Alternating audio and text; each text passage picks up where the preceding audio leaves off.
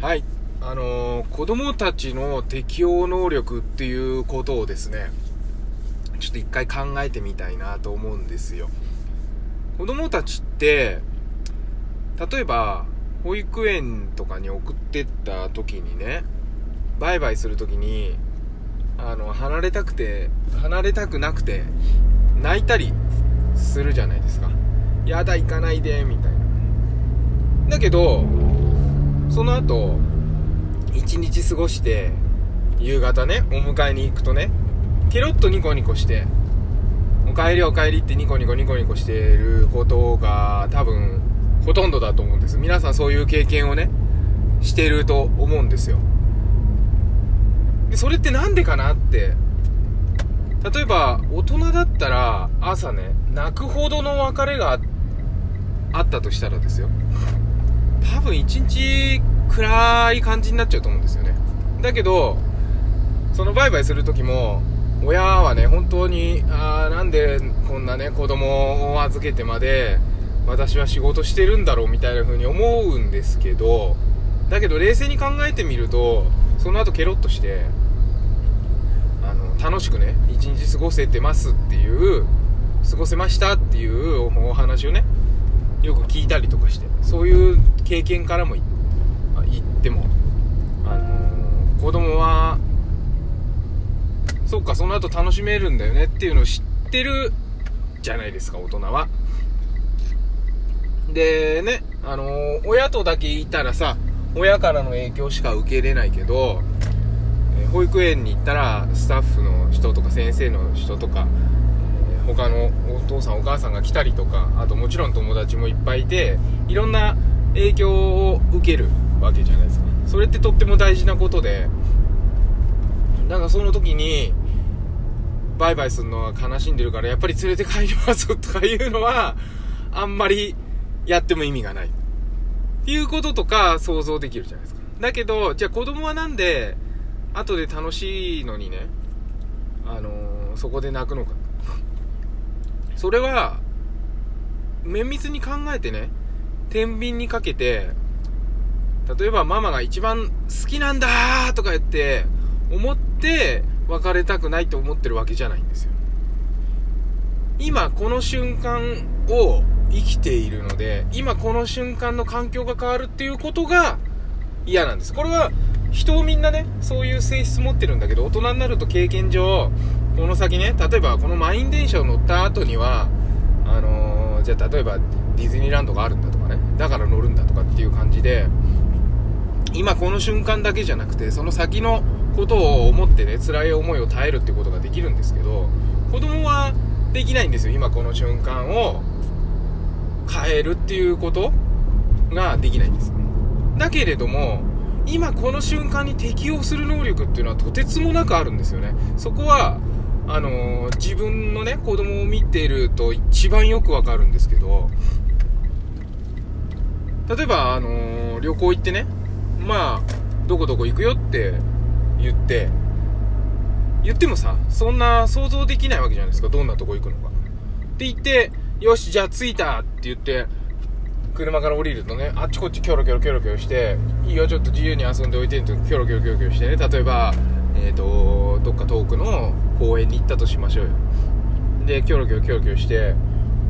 であ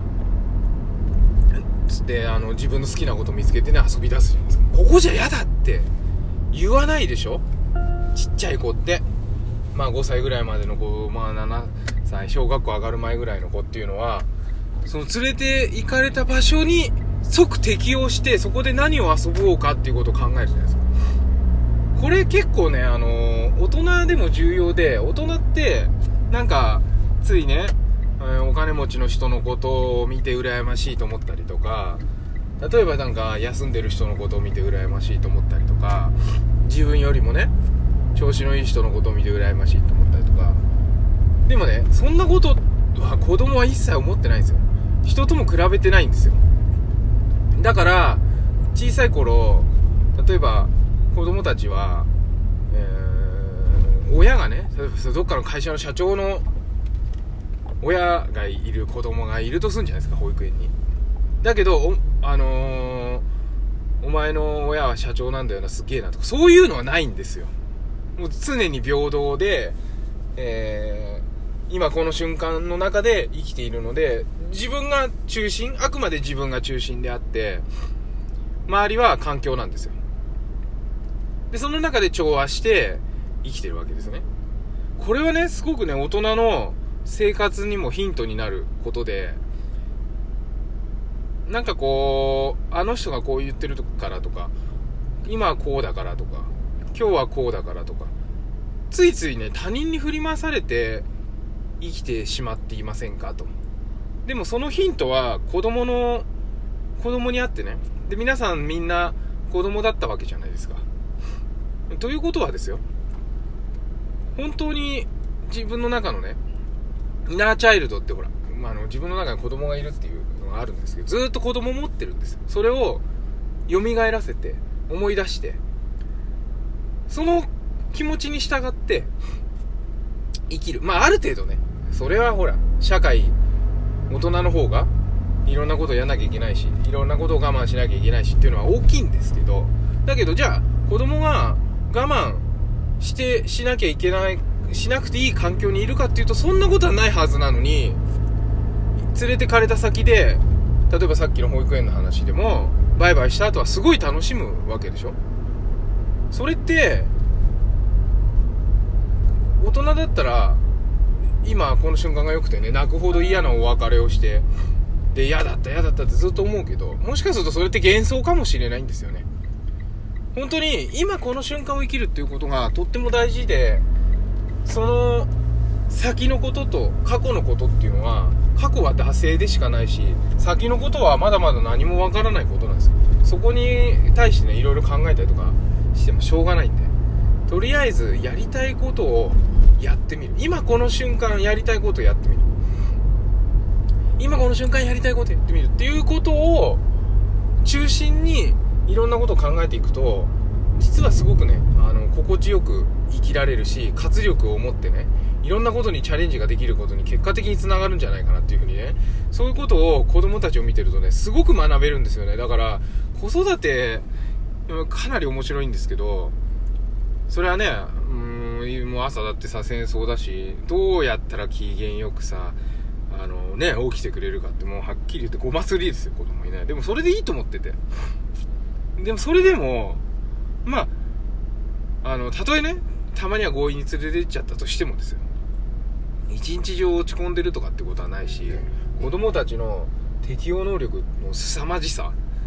そこにね、なんかこう、フォーカスして子育てをしていくとね、もう本当に、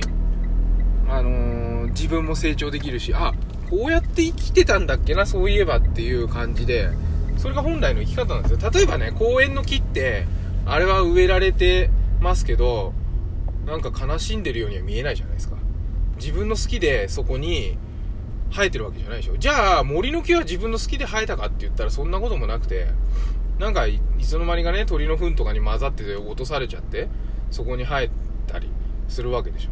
だけど、一生懸命生きて、今この瞬間生きてるわけじゃないですか。動物たちもそうでしょなんかこう、ガクッとしてる動物っていないじゃないですか。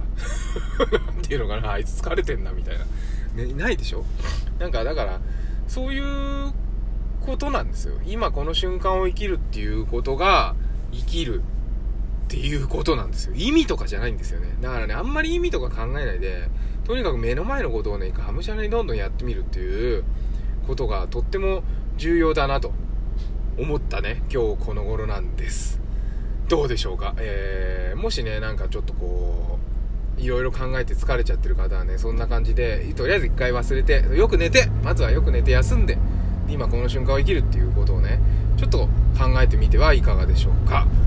はい、ということで、えー、昨日はですね、ちょっとお休みしたんですが、あのー、コロナのワクチンを1回目をね、打たせていただいてですね、今、左の打った場所が結構痛い。うん、あと腕が上がらないっていう感じで、だけどまあ、倦怠感とか頭痛とかねそういうのはないんで今日は普通に仕事をしようかなと思います。皆さんも、えー、元気に、えー、健やかにお過ごしください。バモくん子育てパパのトークトークエッセイでした。いつもありがとうございます。バイバイ。